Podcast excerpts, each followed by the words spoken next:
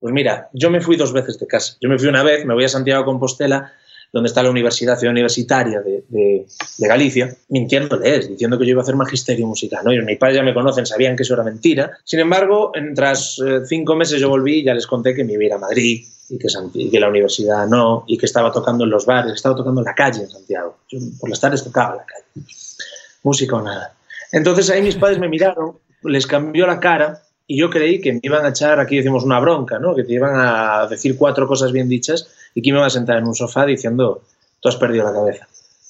Y me miraron a los ojos y me dijeron, a por ellos, hijos, que tú puedes. Vete ya. Es decir, adelante.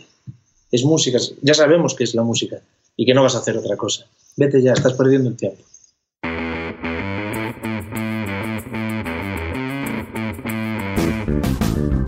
Hola a todos, yo soy Diego Barrazas y esto es Dementes, el podcast en el que me dedico a tener conversaciones con aquellos que se han atrevido a desafiar el status quo y que todos los días toman acción para acercarse a cumplir sus sueños. Todo esto con la intención de desmenuzar sus experiencias y tratar de encontrar entre su historia los aprendizajes, las herramientas y la inspiración que necesitas tú para dar el siguiente paso hacia adelante en tu vida profesional y personal. En lugar de presentarles el invitado de hoy, quiero contarles algo y prometo no tardarme mucho. Estoy muy contento de presentarles este episodio por varias razones. Y una de ellas es que teníamos un rato intentando hacerlo y nada más no se nos acomodaba la agenda. Y al fin pudo lograrse. Otra razón es que, aunque no sepan esto de mí, soy un poeta de closet. Me encanta la poesía y me encanta la trova. Mi música favorita siempre ha sido la que tiene una letra profunda y que te hace pensar, sentir y emocionarte. Mi papá es igual que yo en ese sentido, y hace varios años estaba en su ya rutinaria búsqueda de música nueva cuando se topó con la música de un tal Andrés Suárez. Nunca lo habíamos escuchado, pero desde la primera canción quedamos inmediatamente enganchados todos en la familia a su música, sus letras y su estilo. Hace como tres o cuatro años ya fuimos a un concierto suyo en Puebla, lo conocimos a él, a Gaby y a sus managers, y entre bromas a mi papá se le ocurrió decir, Oigan, pues cuando quieran traerlo a Monterrey, díganos y nosotros les ayudamos. Con ese les ayudamos, obviamente se refería a cosas como darles hospedaje, darles recomendaciones de lugares o escenarios acá, contactarlos con alguien, cosas de esa naturaleza, ¿no? No, no teníamos nada de experiencia en temas eh, musicales o de organización de eventos. Y para no hacerles el cuento largo, una cosa llevó a la otra y terminamos organizando uno de sus conciertos aquí en la gira, aquí en Monterrey, y a pesar de ser la primera vez que hacíamos algo así, el concierto se llenó y la gente se fue muy pero muy contenta. Fue un éxito total. Pero lo que a mí más me impresionó de esa vez fue la calidad de persona que es Andrés y la coherencia que existe o la congruencia entre su forma de ser en los medios, en el escenario y en persona. Y esto último fue lo que para mí convirtió el gusto por su música en respeto y admiración hacia él como persona y a su forma de arte, porque ese es como él lo, llama, ¿no? Él hace arte. Es de esa misma admiración que nace mi necesidad por compartir su historia con ustedes, porque creo que es una historia que podría inspirar a bastantes. Su historia es un ejemplo perfecto de hasta dónde puede llevar la combinación de constancia y talento, y sobre todo de cómo el creer en ti puede ayudarte a alcanzar tus sueños. Para quienes no lo conocen, Andrés Suárez nació en Ferrol, una ciudad pequeña de 70.000 habitantes en España, y desde muy chico tomó su guitarra y se puso a hacer música, pues decidió que eso era todo lo que él quería hacer. Inició cantando en los metros y bares de Madrid y el día de hoy es un cantautor firmado con una de las disqueras más importantes y hace giras por todo el mundo. No quiero contarles más de Andrés, pues van a enterarse de todo en este episodio, pero lo que sí quiero comentarles es que si quieren conocerlo en persona, esta es su oportunidad. Andrés vuelve a venir a México, tiene una gira en varias ciudades. Creo que incluso va a Centro y Sudamérica y el 10 de noviembre va a estar aquí en Monterrey. Así que les dejo este episodio y al final les digo cómo pueden ganarse unos boletillos. Ahora sí, les dejo su episodio, espero lo disfruten, así como yo disfruté esta conversación.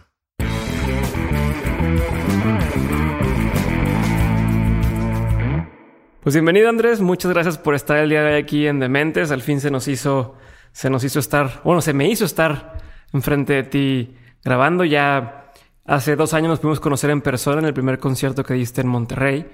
Y ya te venía siguiendo la huella desde antes. Yo soy muy fan de Sabina y por ahí entre las recomendaciones de iTunes alguna vez a mi papá le apareció un tal Andrés Suárez. lo empezamos a escuchar y inmediatamente quedamos ganchados por, por la profundidad de las letras y, los estilos y demás, ¿no? Eh, a mí me encantó y fue cuando dijimos, vamos, ve que venga Andrés, ¿no? Pero eh, a mí me nace la pregunta, después de estarte siguiendo ya de, un rato para acá y de ver cómo ha ido cambiando tu carrera y ha ido evolucionando de, una parte más a lo mejor melancólica o, más sombría a una parte mucho más alegre y, con más rock.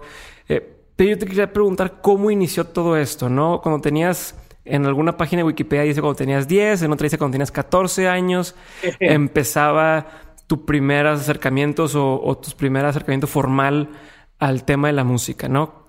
¿Fue así? ¿Y qué tenías en mente en ese entonces? ¿O a dónde querías llegar? ¿Qué veías como futuro? Bueno, Diego, yo lo primero te tengo que volver a pedir perdón, pero esta vez en público, te lo dije antes fuera de cámara, pero soy un, no tengo tiempo libre y llevas un mes eh, intentando poder localizarme, perdóname, que lo sepa todo el mundo en la red, que no lo hice porque no quise, sino porque no tenía tiempo. Pero hoy por fin ya puede ser la entrevista, así que muy agradecido, Diego. Y, yo lo único que, he hecho en mi vida es música, son canciones. Es mentira eso de que a los 10 años, yo a los 10 años no tenía un grupo de rock, evidentemente. Yo también lo leí, creo que hay alguna página que pone a los 9 años, que ya es el récord, hacer un grupo de rock a los 9 años. Yo empecé a los 14 años en un grupo que se llamaba Los Invitados, que yo no sé si éramos buenos o malos, pero lo pasábamos muy bien. Con eso creo que respondo de una manera sutil.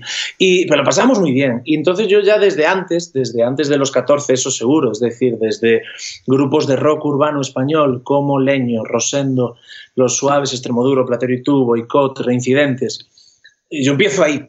Yo primero empiezo en el rock y luego llega la trova. Es decir, primero, por eso me dicen que este disco, me, gusta mucho que me lo hayas dicho, pero cuando me dice la gente que este disco un tanto más rockero, no es que sea rock, pero sí se acerca más al sonido eléctrico, no tanto al, acústico, ¿no?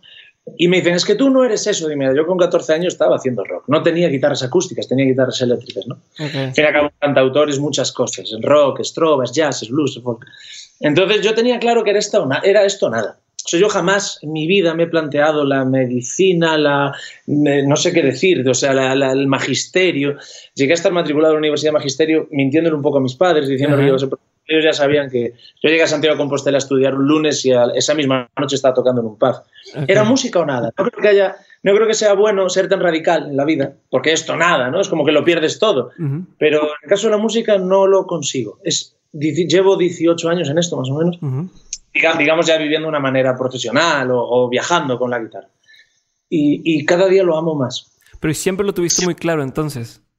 Sí, no, no hay otra. Es que lo que te digo, es decir, cada vez lo tengo más claro. Es que es lo, que a mí me asusta y a, a, a, la gente que me rodea y a mis amigos. Bueno, en un momento soy tan pasional y tan intenso que me decían te vas a cansar o te vas a aburrir o llegar un momento que te guste más el, ser técnico de sonido y te irás a un estudio yo la, emoción, el nerviosismo, el subidón, lo que siento antes de subir a un escenario, esa droga no lo cambio por nada. Ese poder, eso, esos nervios, eso de pegar seis saltos y no controlar las manos que se te mueven, eso es lo que quiero para mi vida, esa es la felicidad plena. ¿Y es el mismo sentimiento o el mismo nervio que sientes cuando te paras enfrente del, del Palacio de los Deportes, cuando te paras en un escenario en León, Guanajuato, por decir algo? Sí, hay nervios distintos. Es decir, eh, va a parecer que te lo digo para quedar bien lo que te voy a decir, pero un concierto, pero un concierto en el Libertad 8 para 70 personas pone más nervioso que un concierto para 5.000 muchas veces. O para 2.000, te lo garantizo. ¿Por qué? Porque estar cantando, primero, en un lugar donde no existe la mentira. Yo, con las luces, tú sabes que hoy en día, además, tú sé, que sabes de música, con las luces, con los aparatos, con eh, las nuevas tecnologías que rodean a la artesanía musical, ya hay gente que lleva aparatos que te afinan la voz, que te afinan la guitarra, que te suben el escenario de tarima tal. Pero esto, mira, esto, esto es muy verdad. Esto, esto es verdad. Cuando tú cantas a un metro de una persona, guitarra y voz, y tocas un acorde, eso no lo supera nada. Ningún altavoz, ningún micrófono, nada. Entonces, cuando tú en Libertad 8, la gente está apoyada con el codo en la mesa, en el escenario, y está apoyando el vaso en, al lado del pedal de distorsión.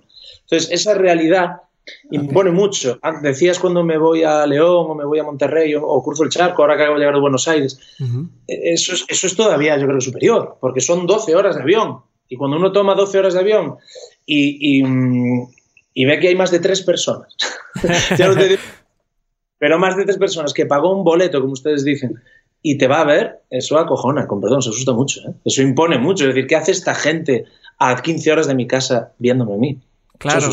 Y alguna vez te, vi en una entrevista que mencionabas que, que después de, tener un aforo tan grande en el Palacio de los Deportes allá en, en España, y de pronto entrar a otra sala donde a lo mejor no se llena, pega en el ego, ¿no? O se siente, ¿cómo manejas esas emociones, esas...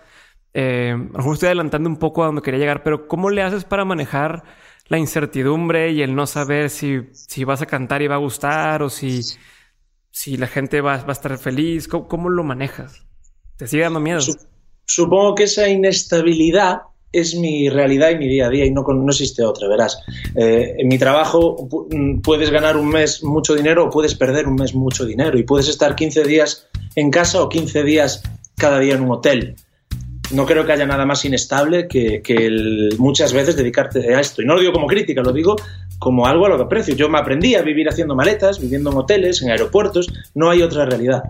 Nadie puede cantar siempre para 10.000 personas bueno, a lo mejor aparece ahora Julio Iglesias, nos llama, y nos está oyendo y se enfada, pero no conozco a nadie que cante todos los días para 14.000 personas. De hecho, creo que mi suerte fue haber empezado cantando para cuatro. Esa fue mi realidad. Es decir, yo creo que eh, si no cantas para cuatro y luego para ocho, luego otra vez que bajan a cuatro, luego 17 y luego hasta que vayan subiendo 100, 200, 300, 500, hasta donde llegues, o llegan ellos, mejor dicho, ¿cómo vas a valorar un triunfo si no sabes lo que es un fracaso?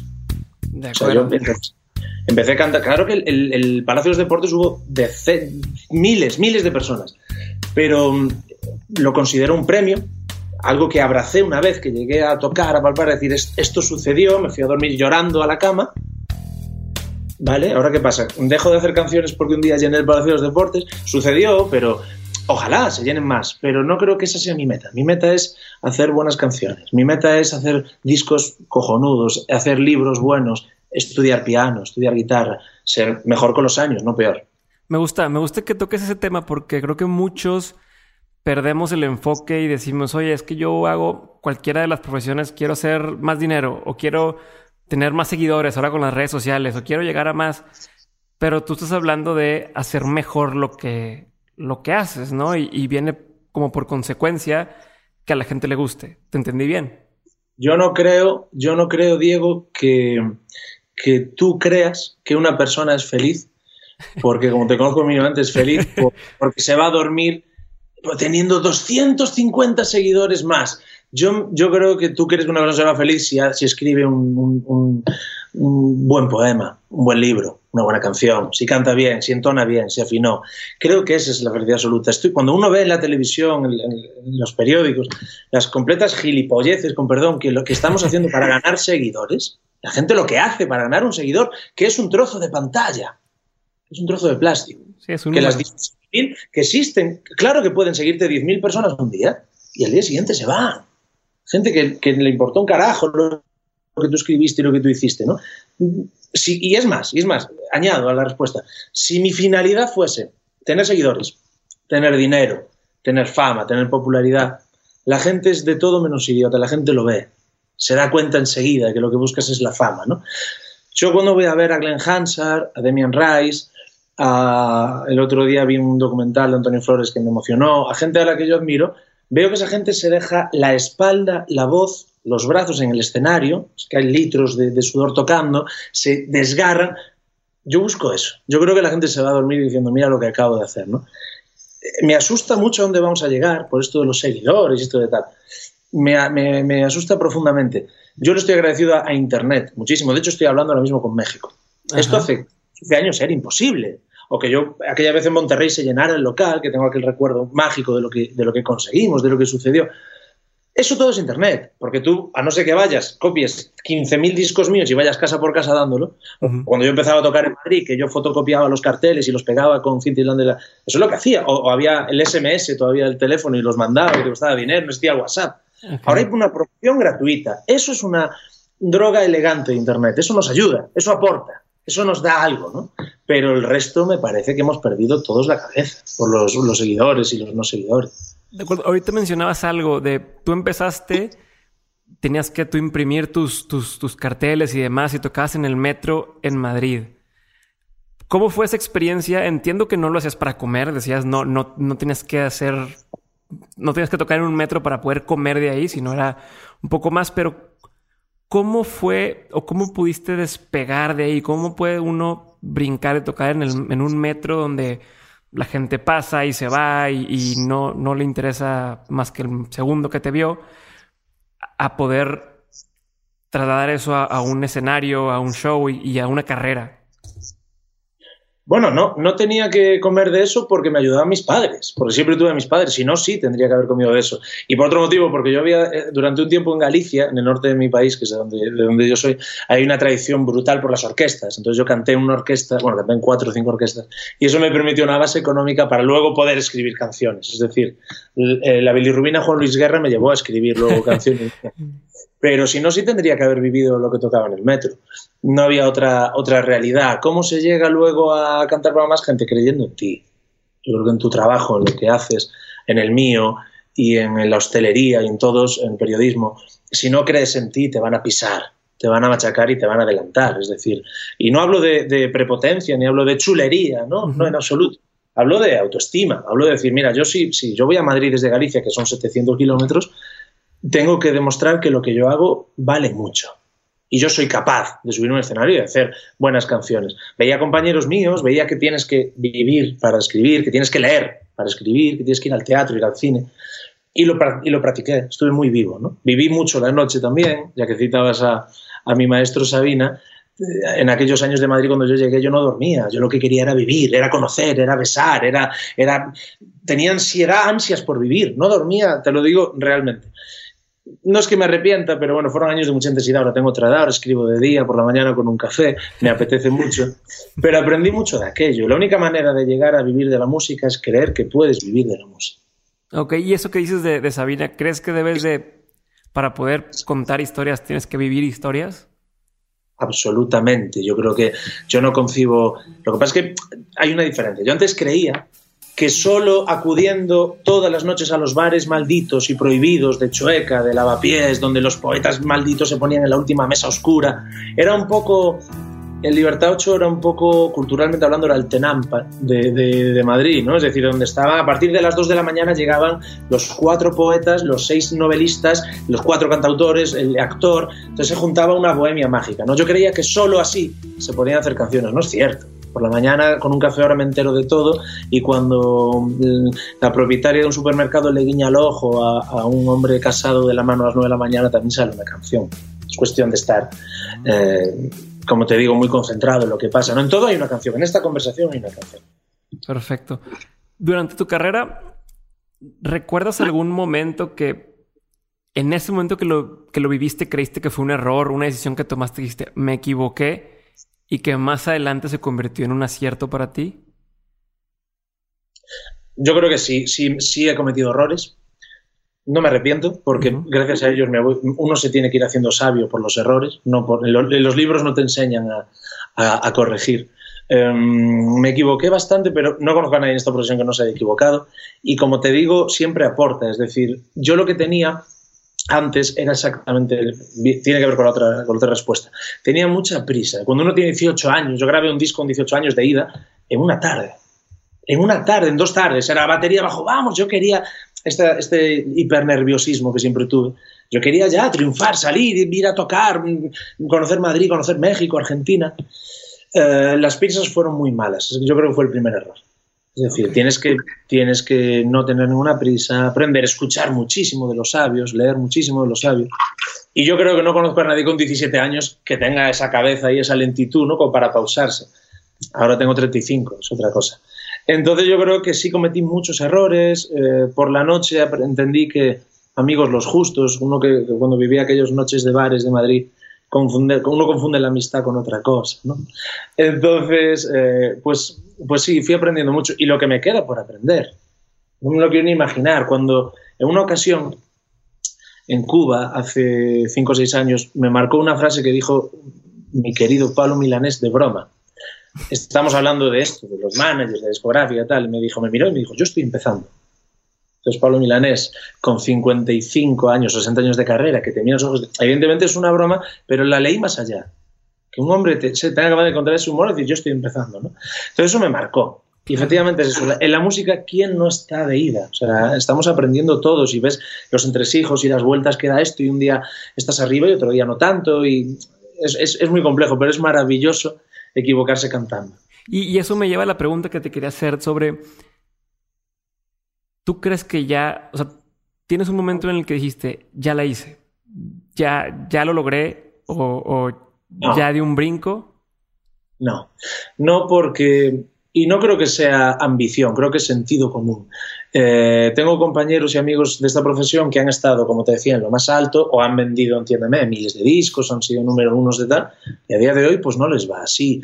Y caso contrario, ¿no? De gente que, que de repente este año están viviendo un momento de gloria, pero hace dos... Esto es la música, es decir, la música es una ola que no deja de oscilar, de moverse eh, arriba, abajo, una vez más incertidumbre, una vez más, como hablábamos antes, eh, no saber muy bien qué va a pasar. No es que tengas un sueldo a fin de mes, un horario de 9 a 3, eso no sabemos lo que es. Es todo lo contrario. ¿no? Okay. Entonces, eh, en ningún momento yo puedo pensar que he tocado techo. Porque en el momento que yo te diga que ya está, o ya he, hecho, ya he compuesto esta canción, ya está, ¿qué me queda? Queda retirarme, ¿no? Irme a Galicia con mis, a las vacas y a los caballos y a las playas, ahí estar feliz, y como echo de menos a mi tierra. Mm, no, no, no, no creo que en la música puedas nunca decir que, que has tocado techo. Me queda todo por hacer, tengo 35 años. Me queda todo por hacer. Ok, pero ¿y uh, hubo algún momento donde a lo mejor estabas entre esa duda de, oye, ¿me, me dedico a esto 100% o será momento de volver a, a, a intentar otra cosa? ¿O algo que haya No. pasado que hayas dicho, esto confirma que estoy en el camino adecuado? Música o nada. Así. Música. Ah, sí. No, de verdad, te lo juro, Diego, que es que, es que nunca, nunca, nunca dudé. Evidentemente hay momentos jodidos, claro, claro, en todas las profesiones, y en, todo, en la búsqueda de un sueño tiene que haber tortura, tiene que haber sufrimiento, tiene que haber soledad, tiene que haber llanto, tienes que estar lejos de los tuyos. El otro día me decían, eh, me preguntaron algo que me gustó, me decían, en, en, tu trabajo, imagínate solamente hay una cosa mala, y es que es verdad, ¿no? Me decían, ¿qué es? Decía, pues evidentemente estás lejos de los tuyos siempre. A no ser que viajes con ellos en un avión, estás siempre lejos de la familia, porque mi realidad estará en Monterrey dentro de unos días y en León y en, y en Toluca y tal, luego me voy a Cuenca y luego me voy a Perú y luego me voy a Murcia y luego me voy... Esa es tu realidad, ¿no? Cambia diariamente. Pero... Sí, es difícil relacionarse. Es difícil tener una relación de, de absolutamente, años. ¿sí? Absolutamente, pero aún así no lo cambio por nada, esto nada. Me gusta. Espérame, déjame. Este, quiero pasar una, una, una sección ahora sí, porque sé que tenemos el tiempo corto de, de, unas preguntas sin explicación. No me tienes que explicar tu respuesta, simplemente te voy a preguntar y lo que. Mucho, ya lo sabes, ¿eh? o sea que me va a costar. Sí, sí, sí. No, no, no. Creo que, creo que más de lo que yo sepa, estoy tratando de hacer para que la gente te conozca más, ¿no? Yo estoy convencido ya de, de, de todo. ¿Qué profesión, creo que lo dijiste al principio, nunca quisiera hacer? ¿O qué profesión nunca te hubiera gustado intentar? Wow, esta es buena. ¿Qué profesión nunca quisiera ser? Cualquiera que tenga relación con la violencia. Ok. Por ejemplo, militar. Bueno, algo no, no, soy muy partidario, digamos, de las armas. No soy más, soy más de guitarras. Muy bien. y tengo, tengo amigos militares, ¿eh? maravillosas personas. Pero ellos saben que, que, que, bueno, soy más de la rosa, de la flor, que, de la, que del árbol. Bueno. ¿Qué profesión te hubiera gustado intentar si no fueras músico? técnico de sonido. es lo mismo casi, nada, te creas. ¿Qué, ¿Una persona que admires? Que admire, Glenn Hansard. Me gusta. ¿Tu cantautor favorito? Mm, también muy bueno. Probablemente te diría Joaquín Sabina. Buenísimo el señor. Y Juan Luis Guerra, también otra vez te escuché decir sí, que Juan Luis Guerra sí, sí, me encanta. La gente, la gente piensa que lo digo de broma, porque siempre a veces salía cantando ahí canciones de él y tal. Lo digo completamente en serio. Creo que nadie escribió al amor como Juan Luis Guerra. Buenísimo. ¿Lugar favorito? Pantín, Galicia. ¿Película favorita? El diario de Noah. ¿Libro favorito? Balada de la cárcel de Reading, de Oscar Wilde. Muy bien. ¿El mejor concierto que te ha tocado dar? Dar. Tú, tú dar. Joder, mejor concierto que me ha tocado dar. No me tienes pues que explicar mira, por qué, ni, ni, justificar, no pasa nada. Claro, claro, claro. Como no puedo explicar, mira, te daré una respuesta súper breve. el, recuerdo que tengo más, creo que más mágico y de estar con los pelos y todo el rato fue el Palacio de los Deportes de Madrid, pero creo que técnicamente también porque estuvimos a la altura, es decir, no nos impresionó tanto tanta gente, salimos y fue de esos conciertos que terminas y dije, no estuvo mal. Excelente. ¿Has llorado en un concierto? ¿Cantando? Sí. Muchas, Veces, muchas veces, especialmente cuando canto una canción que se llama Rosy Manuel que habla del Alzheimer de mis abuelos. De tus abuelos, claro. Ahora te voy a hacer una serie de preguntas que le hago a todos mis invitados. Esta sí puedes. ¿Perdón? Miedo me das, digo. no, esta se la hago a todo el mundo y puedes contestar como quieras. Vale. Justamente, ¿cuál ha sido el peor consejo que has escuchado o que te han dado? Ríndete. ¿Y el mejor? Trabaja. Si pudieras poner un panorámico, un billboard, no sé cómo le llaman en España, estos anuncios grandes que se ven en, todos lados, si pudieras poner un anuncio de esos que todo el mundo fuera a ver, ¿qué pondrías ahí? Joder, qué bueno. Estas, me las tenía que haber estudiado, ¿eh? Me las tenía que haber estudiado antes. Eh, ¿Qué pondrían ahí? Pues mira, últimamente, con la cantidad de cosas tristes que están pasando en política en mi país, pondría escúchense. Creo que, la gente, creo que la gente no se oye, no se escucha. Ya no se escucha. ¿Qué ha sido una de las mejores compras que has hecho con 100 dólares o menos? Ah, 100 dólares te valió más. Me estás enseñando la guitarra ya. Con 100 dólares o menos. Un libro. Bien si, quieres, si quieres te digo el último que compré porque te lo voy a recomendar encarecidamente. Una poetisa española que se llama Elvira Sastre. Ya la vi, ya la vi por ahí que, compartiste y ya me, clavé a ver qué, está haciendo. Buenísimo. Mi, Elvira, mi querida Elvira, a, los pies de Elvira. Están empezando a colaborar, ¿verdad o no? Sí, y, y espero que en el futuro más. Así se lo hice saber la última vez que nos vimos porque la admiro profundamente, admiro la palabra, amo la palabra y ella es la palabra. Buenísimo. ¿Qué libro, hablando de libros, qué libro es el que más regalas? Mira, regalo mucho de Elvira. Hay un escritor, amigo mío del sur de España, de Málaga, llamado Javier Castillo. No tengo que promocionarlo porque Javier Castillo, ah, bueno, creo que ya están sus libros en México, si no me equivoco. En España ha sido número uno de ventas durante no sé cuánto tiempo. Lleva, mm, si no me equivoco, 300.000 libros vendidos. Es un, ya por fin es un referente, pero es un escritor maravilloso y, el libro en concreto, El día en que se perdió la cordura, es un libro exquisito, opino. Me gusta. ¿Qué opinión tienes que poca gente comparte contigo? ¿Qué opinión tengo? Joder, que poca gente comparta conmigo. Pues la verdad es que no lo sé. No sabría qué decirte ahora. La verdad es que, bueno, últimamente estoy diciendo, digo mucho por ahí que soy muy intenso, me dicen que no, ¿no? Es decir, estoy hablando una vez más de mí. Se nota que soy cantautor, que hablo de mí todo el rato. Pero eh, yo creo que sí, sigo diciendo que sí. Soy una persona muy intensa, muy de Walt Disney, ¿sabes? Muy así. Pero me dicen que no. Yo creo que me vino eso a la cabeza. Muy buena pregunta. Bueno, ¿y qué es algo que la gente no sabe de ti y si supieran les sorprendería? no saben de mí, ahora que, mira, estuvimos en verano en mi tierra, en Galicia, yo vivo en Madrid, pero soy gallego, nací en Galicia, hablo siempre de Galicia en mis discos, en mis libros, y, a eso le llamamos aquí la, morriña, el estado permanente de nostalgia, de anhelo de vuelta a casa, de regreso cantado a casa y de estar con los tuyos.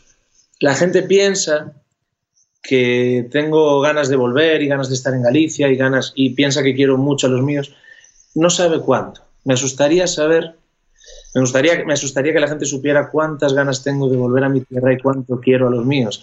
No lo digo tanto y cada vez lo digo menos, incluso en los discos, porque cuando ya me escucho me resulto pesado yo. Es decir, ya cuando veo entrevistas y veo que media hora de una hora habla de Galicia, llega un momento que me corto, ¿no? Y no creo que sea tan interesante hablar porque es mi tierra, pero ahora mismo te estaría hablando cuatro horas de cómo es mi aldea Pantín, de cómo es mi ciudad Ferrol, de cómo es Santiago de Compostela últimamente cuando me voy, mira, pienso en los familiares que están lejos, ¿no? Y veo amigos que tengo en México y amigos que tengo en Argentina y gente que tiene en España.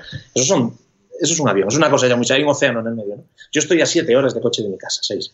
Es una suerte, no es nada, ¿no? Y cada vez que me voy, ya me voy llorando, como si me hubiese pasado una tragedia absoluta, ¿no? Que me mira mi compañero y me dice, ¿pero qué te pasa?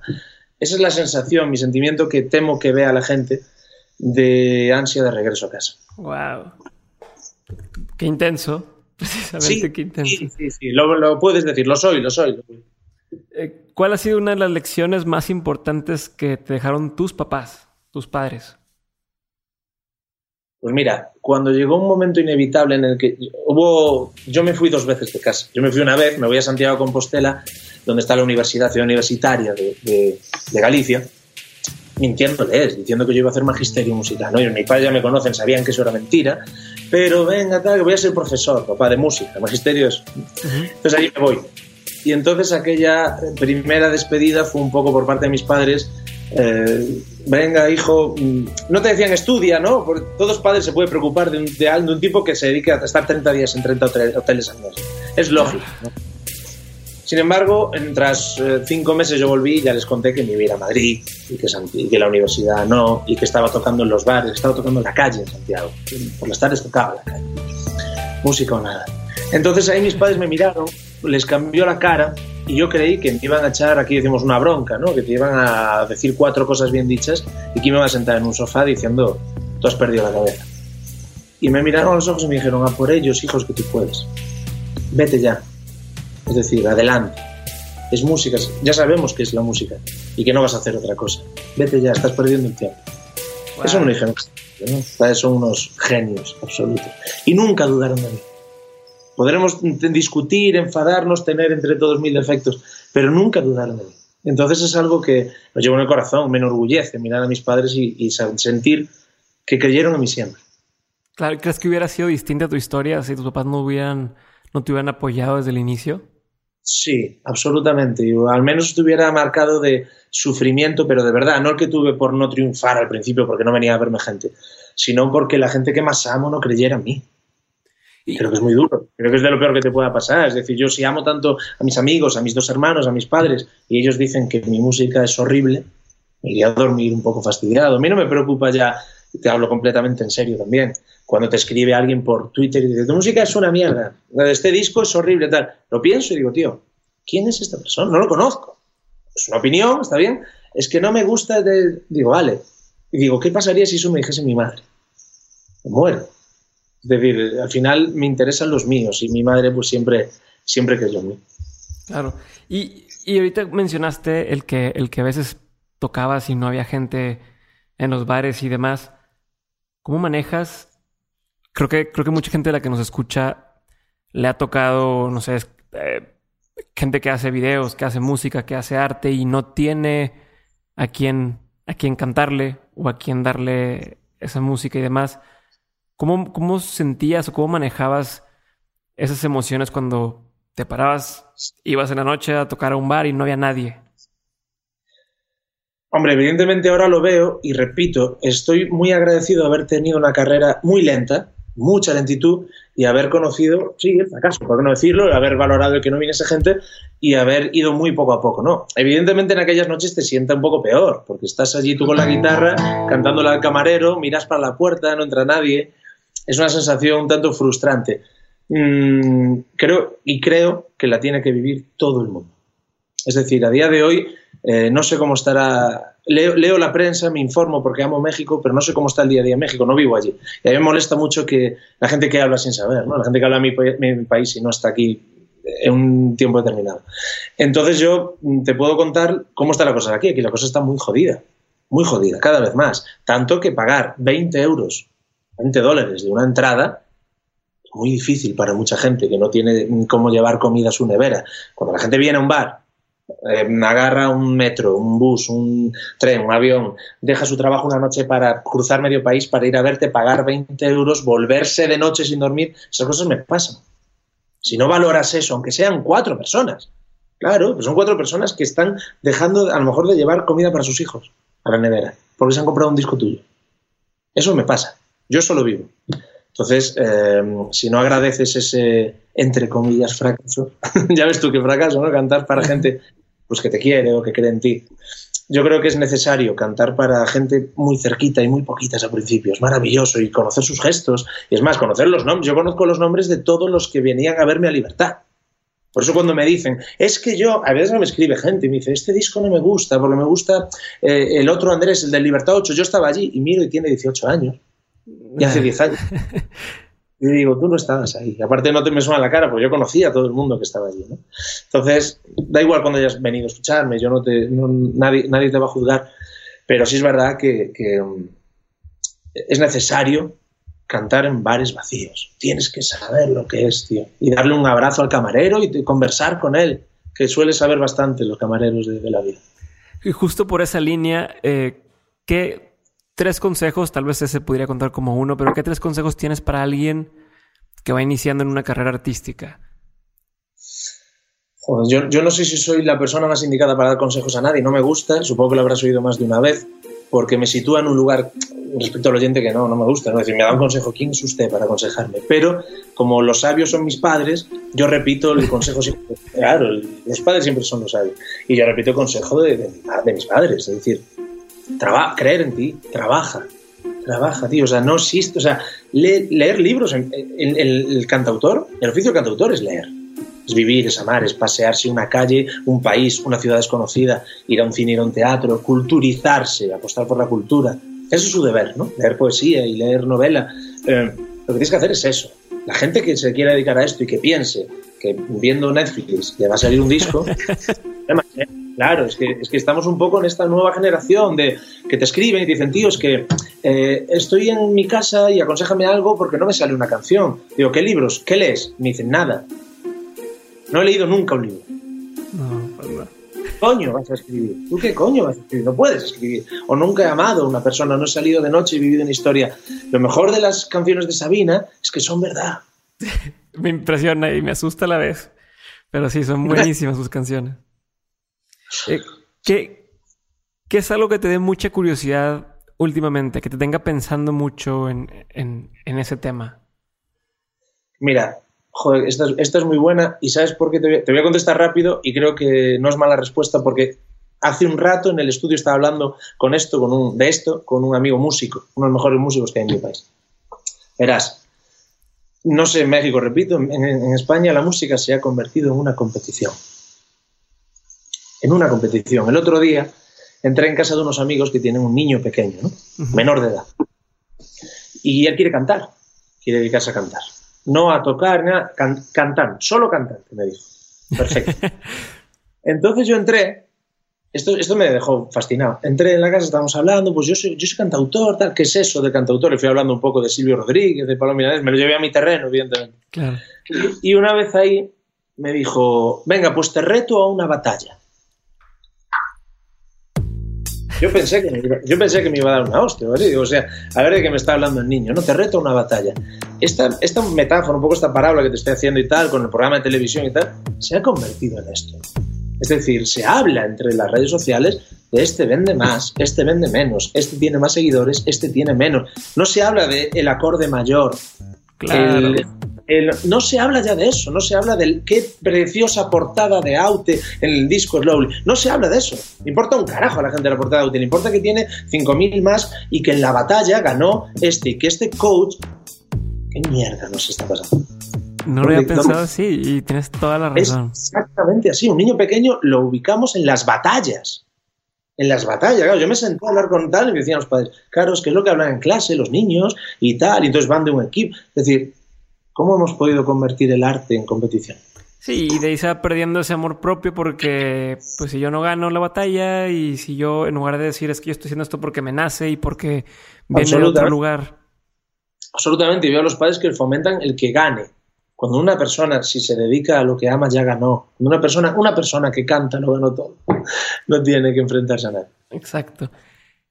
¿Tienes alguna rutina diaria? Sé que, que vives ocupadísimo. Sé que recientemente tuviste una operación que te, una operación que te cambió y un poco o te, o te puso un, un hey, date cuenta de, de, de dónde estás. Después de esto, ¿algo cambió has tenido algún tipo de rutinas o, cosas que haces? Pues mira, como te decía antes, Fue, aparte me emociona hablar de esto porque fue hace exactamente un año, aproximadamente, fue, sí, el, 15 de septiembre, hace un. Eh, fue una operación, no, no fue nada grave, fue una doble operación de espalda. Bueno, grave para mí lo fue muchísimo. Cuando uno se ve en la cama allí y dicen que le van a hacer una doble operación, se acojona. Pero estoy, como ves, igual de mal de la cabeza que siempre, pero del resto bien. Eh, claro que te lo planteas todo. Yo creo que fue un poco fruto de lo bestia que soy, lo animal que soy, lo intenso que soy, lo gallego que soy para muchas cosas y los excesos que yo haya vivido a lo largo de mi vida y el, el haber eh, vivido tan intensamente los años aquellos de Madrid. Yo creo que todo pasa factura en la vida. ¿eh? No, no, es una suerte de, creencia mística, no. Es sentarse y ver pasar un poco tus años y mis ganas que ahora tengo de estar con los míos, de estar con, pues, con mi compañera, con, yo soy feliz en mi casa con mis perros, con mi estudio de grabación. ¿Quién me lo iba a decir hace 15 años que yo estaba de bar en bar en Libertad 8 y no me importaba un carajo ni la casa, ni el estudio, ni quería vivir, ¿no? Pues ahora vivo sumamente feliz, la verdad. Estaba, el otro día me dijo una chica por internet, me hizo muchísima gracia. Me dijo, a ver cuándo estás, a ver cuándo te pasa algo y te pones triste, porque estás siempre contento. Y yo me moría de la risa y le decía, perdóname, lo siento por ser feliz, pero la lectura es buena, porque estoy feliz con mis perros, estoy feliz en mi casa, con mi familia, subo fotos en Instagram de la, playa con mis padres digo, la vida es maravillosa, es que estoy un poco en ese plan, a lo mejor no me lo había planteado, tuvo tanto que ver la, operación, ¿no? Porque uno sale de ahí, le dan una, bueno, podría haber tenido problemas de movilidad, para siempre, que no tuve entonces, no es como, no una segunda vida, no hay que ser tan grave, pero sí dices, bueno, ¿qué hago? ¿Me voy a los bares y no me entero de nada o me dedico a, a remar? Voy a remar con mi piragua, o voy a pillar olas o voy a... Estoy haciendo un poco eso, ¿no? Evidentemente no significa, con esto no quiero resultar un coñazo, un cansino y hablar de que los bares y que la vida, yo, yo defiendo la libertad. Que quiera vivir los bares, que la viva. Que quiera vivir la noche, que la viva. Que quiera ser Sabina, que lo haga. Aunque Sabina solo hay uno. Pero lo que digo es que está bien las dos cosas. Yo cuando vaya a Monterrey no habrá fuerza viva que me, que me que evite que me tome un buen tequila. Eso no va a haber nadie que me lo quite. Pero ¿El, aguacate, el guacamole? Eh, ¿te acuerdas? Esa es mi comida favorita. Ah, eso Yo vuelvo de México con 15 kilos más. Siempre. O sea, el, con el guacamole y la lío. Pero un tequila sí, dos, no trece. Muy bien. Va por ahí. Muy bien, muy bien. Y, y ahorita regresando a las rutinas, ¿hay algo que hagas todos los días que digas, no puede pasar un día que no haga esto? Mira, sinceramente por vivir en Madrid, no, puede pasar un día sin que pueda, eh, sin, que, sin, sin, esto no puedo, y lo reconozco. Y si estoy una semana sin tocar, me entra ansiedad. O sea, ansiedad, ¿eh? Ansiedad. Sí, sí, sí, ansiedad. Sin esto no puedo. Eh, cuando estoy en Galicia, diariamente estoy en el mar, aunque sea media hora aunque sea pasando con mis perros, tiro y salgo tal, pero eh, si es pillando olas, si es remando, últimamente remo bastante, he vuelto, puedo volver a remar. Eh, entonces, como vivo en Madrid, el remos en algún lago lejano, algún pantano, no lo tengo cerca de casa. Entonces, lo único que hago es, realmente lo que trato de hacer es leer diariamente más allá de la prensa, ¿eh? tratar de obligarte a tener 5 o 10 minutos para leer, y eso lo intento hacer. Hay días que fallo, pero no, no muchos. Y luego, evidentemente, estar cerca de instrumentos, de guitarra, de piano, porque mi suerte es que los estudios Moraima, los estudios de mi casa, donde grabo, están pues, en la planta baja. ¿no? Eh, bueno, suerte y malo. Para, si, si tienes pareja es malo, porque estás 14 horas o 15 al día, y eso es un problema. Pero eh, si no, es maravilloso porque tengo mi base de creación de, de, está ahí. Entonces es, fantástico estar todos los días en un estudio. Buenísimo. Y antes de terminar, quisiera saber qué sigue, qué, planes siguen a partir de septiembre para, para ti. ¿Algún nuevo proyecto? Sé que acabas de lanzar hace poco el libro. Eh, ¿Qué más hay? Hace poco, bueno, la, verdad es que el libro, sí, sí es de este año, te iba a decir que ya tiene un año, no, todavía no, tiene un año. Eh, por supuesto estará en mi gira mexicana, por supuesto que me, lo, que me lo llevo. Ha salido una edición en vinilo, doble vinilo, me parece preciosa, de Moraima, de mi primer disco en directo, eh, rememorando 10 años, si no me equivoco ya. Y, evidentemente lo que estoy haciendo es preparar un nuevo disco. La gira va, eh, va a durar hasta diciembre, enero, más o menos.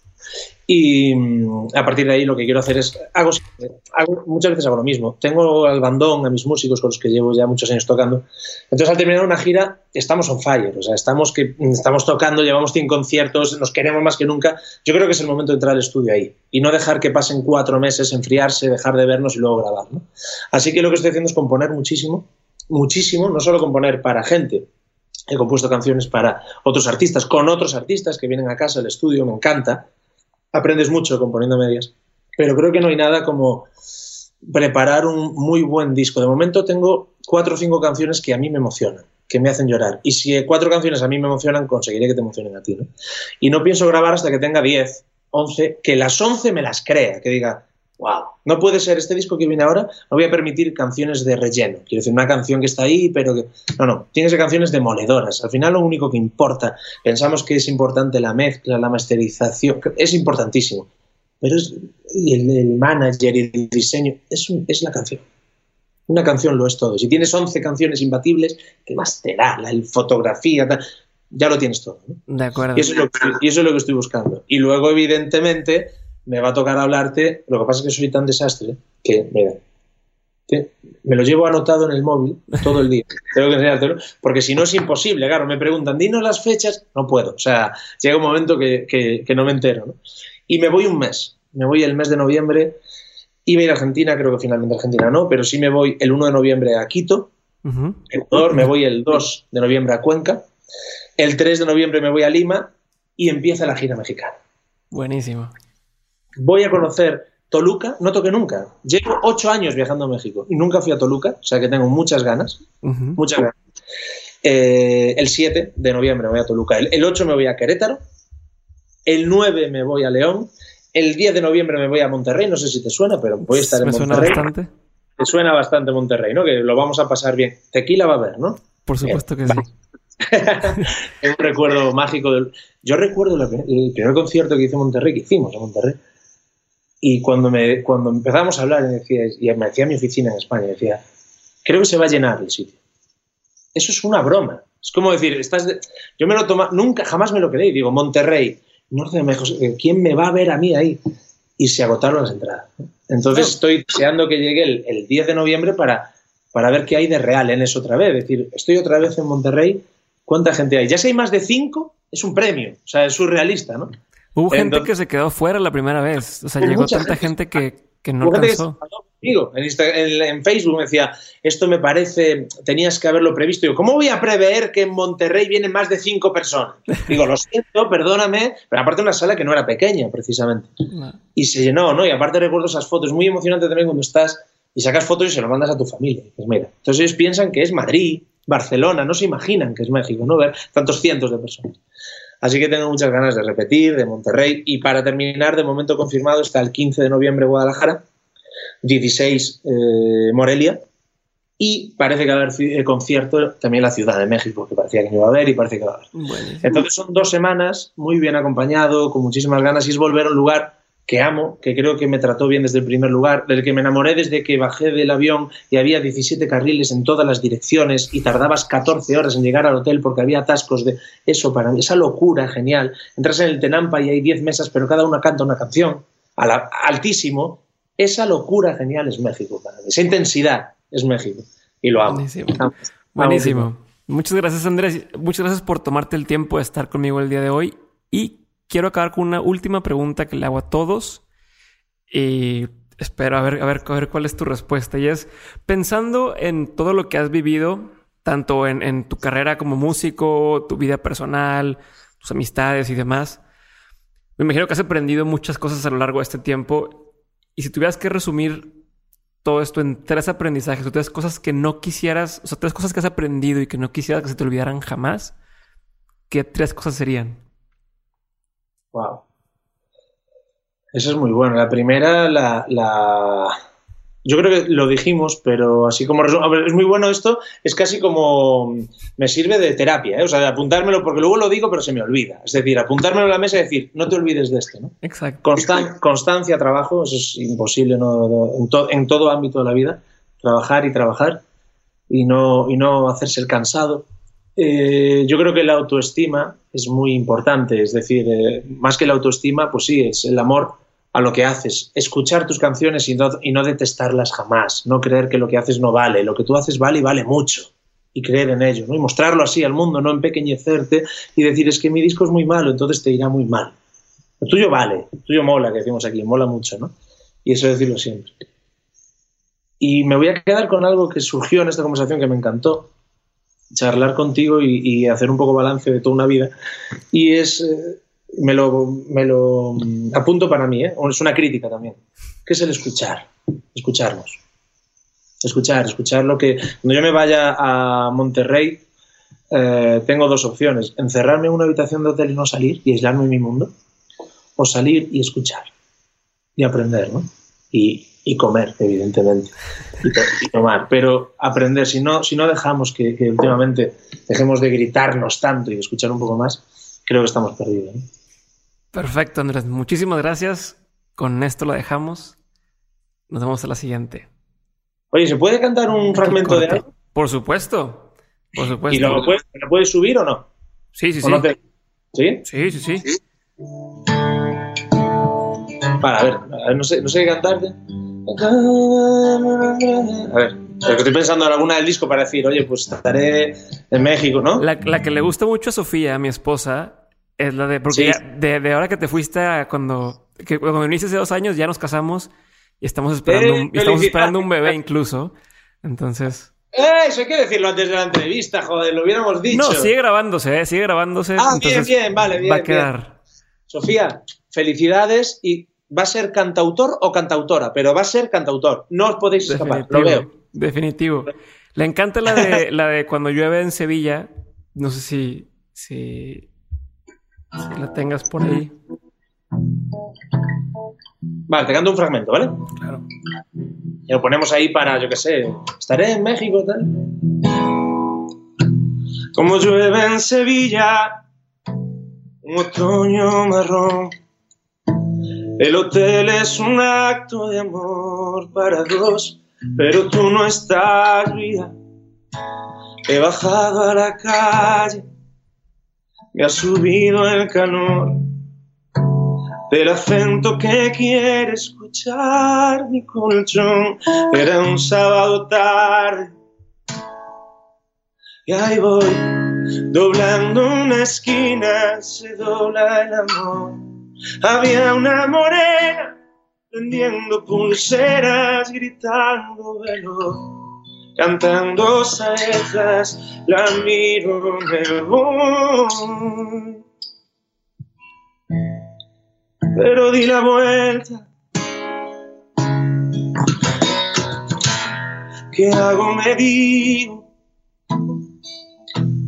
Me mira, se ríe de mí si quieres gallego, te llevo hasta el río. Le dije que sí. Bravo. Buenísimo. Buenísimo. Muchísimas gracias, Andrés. Gracias, por tomarte el tiempo de estar acá. Por favor, un placer enorme.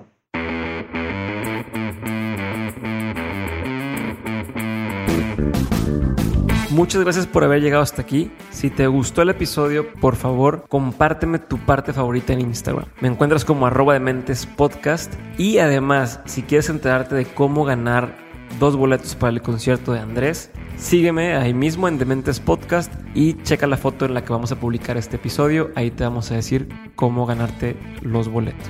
Muchas gracias por siempre estarnos apoyando, por siempre compartir con tus amigos estos episodios. Para mí es bastante, bastante importante que hagan esto. Y pues nada, les doy gracias, les doy gracias de todo corazón, les mando un abrazo y nos escuchamos en el siguiente episodio de Dementes.